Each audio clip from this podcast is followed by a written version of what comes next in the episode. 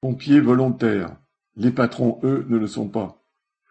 Le ministre de l'Intérieur Darmanin a enjoint publiquement aux entreprises de libérer leurs employés pompiers volontaires.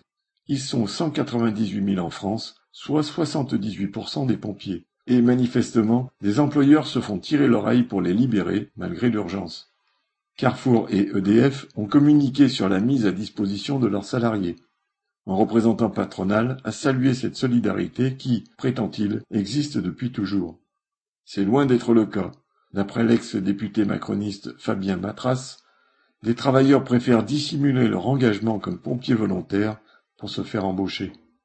Les patrons peuvent refuser de libérer les salariés lorsqu'ils estiment que les nécessités du fonctionnement de l'entreprise s'y opposent. D'autre part, le maintien du salaire n'est pas une obligation. Dans ce cas, le pompier doit se contenter de son indemnité de 8 euros de l'heure lors des interventions, ce qui peut être dissuasif. En revanche, les entreprises qui maintiennent les salaires peuvent signer une convention avec le service départemental d'incendie et de secours, être indemnisées et obtenir des avantages fiscaux. Des employeurs semblent ne pas juger ces incitations suffisantes au point de pousser Darmanin à les supplier humblement. Alain Chevard